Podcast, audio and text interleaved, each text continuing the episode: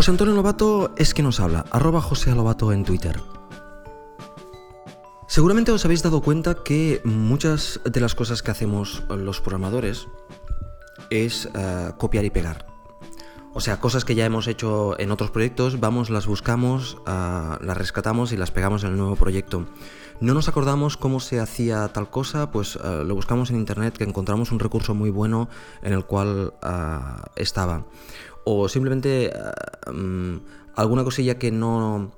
Que, que, has hecho mucho pero que hace días que no lo haces y no te acuerdas exactamente, vas a la documentación, la buscas y te acuerdas, ah, finalmente se hacía de esta forma y lo haces. Bien, evidentemente esto es una falta, una pérdida, una pérdida de tiempo ah, que debemos solucionar ah, con snippets. Son pequeños trocitos de código que vamos creando a medida que vamos aprendiendo a hacer cosas y, nos es fácil acceder a ellos, encontrarlos y pegarlos allí donde los necesitamos. Xcode 4 ya nos trae una opción ah, de, snippets, la cual yo he probado mínimamente. Probé una vez simplemente para decir que lo había probado pero que yo ya tenía mi, mecanismo establecido y por lo tanto sigo con mi mecanismo porque es más genérico. Creo que el de Xcode 4 evidentemente funciona dentro de Xcode 4 pero no fuera. Y, si programas en más cosas, si programas en, en, Rails o haces eh, cualquier otra cosa en Ruby o en otros lenguajes que también te interesa, interesa crear tus propios snippets, pues eso no lo puedes hacer dentro de Xcode 4. Además, no sé cómo soporta Xcode 4 el hecho de compartir con, con más gente. Y, hay otras soluciones que pues, son pequeños archivos o pequeñas bases de datos que son fáciles de compartir, ya sea poniéndolo en Dropbox o, o, de otras formas con, otros desarrolladores. Bien, pues hay muchas soluciones en el mercado. Yo os comento la mía, que es utilizando una, aplicación que se llama exactamente así, Snippets.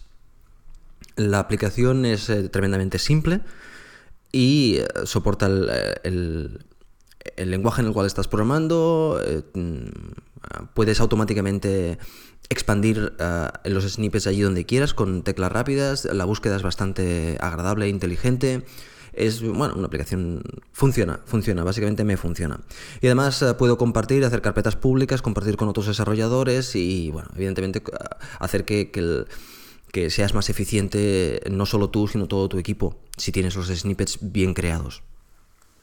O sea, simple, cuando aprendemos algo o hacer algo que es, que es eh, interesante, pues mejor eh, colocarlo dentro de un snippet para poder utilizar a, posteriori de una forma más rápida. La idea es tremendamente simple y todos yo creo que debemos utilizarlo. Sobre todo con, con Cocoa y Objective-C, porque eh, Cocoa es, es podríamos decir, es... es no sé exactamente cuál es la palabra correcta.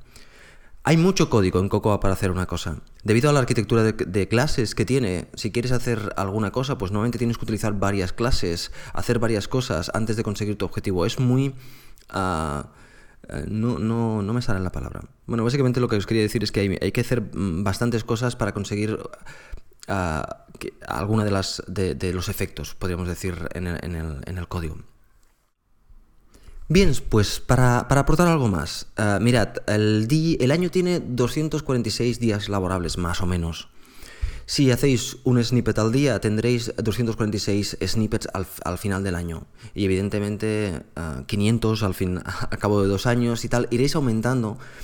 Y tendréis vuestra base de datos de para ir más rápido a la hora de hacer las cosas y no tener que, eh, que reinventar y buscar documentación y, copiar y pegar de tener abiertos varios proyectos para copiar y pegar de diferentes proyectos y ese tipo de cosas que hacemos extrañas muchas veces. ¿Cuándo hacer los snippets? Bueno, ya sabemos que nuestra tarea creativa, nuestro, el momento en que estamos trabajando y estamos haciendo funcionar algo, debugamos, probamos, pam, pam, pam, ese no es un buen momento para pensar en hacer snippets. Pero si trabajáis...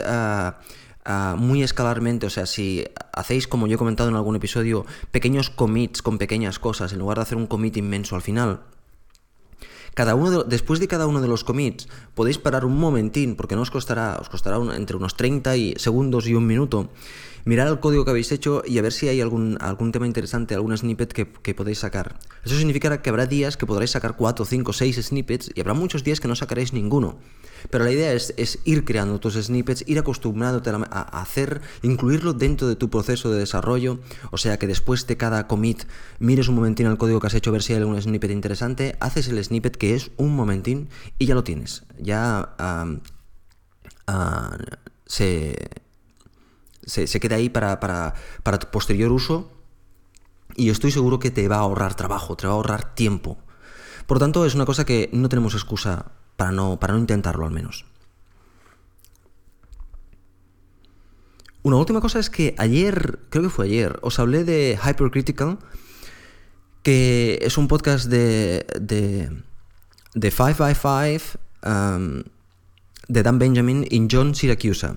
Bueno, pues en el episodio 9, que se titula No Life is an Island, en este episodio, en los primeros 35 minutos, el señor John Siracusa uh, nos pone un poquitín en, situación histórica y nos cuenta el por qué Apple ha tomado ciertas decisiones que si no se miran desde un punto de vista histórico no tienen sentido, como por ejemplo el no incluir Flash en, el MacBook Air o en, el iPad y en el iPhone. Eh, ¿Por qué, hay, ¿Por qué existe Safari? O sea, hay una serie de, decisiones ah, de Apple que si las miras puntualmente pues no las entiendes y si las miras en contexto global pues ah, se entienden mucho mejor. Eh, lo explica muy bien, lo hace muy clarito y, yo creo que es una información valuosa para todas las personas que están eh, interesadas en el mundo Apple y sobre todo si eres desarrollador Apple, tener este conocimiento es, interesante. Como ya os digo, episodio número 9, No iLife is an Island, de Hypercritical, de 5x5, en el cual habla Don, Dan Benjamin y, y John Siracusa. Hasta luego.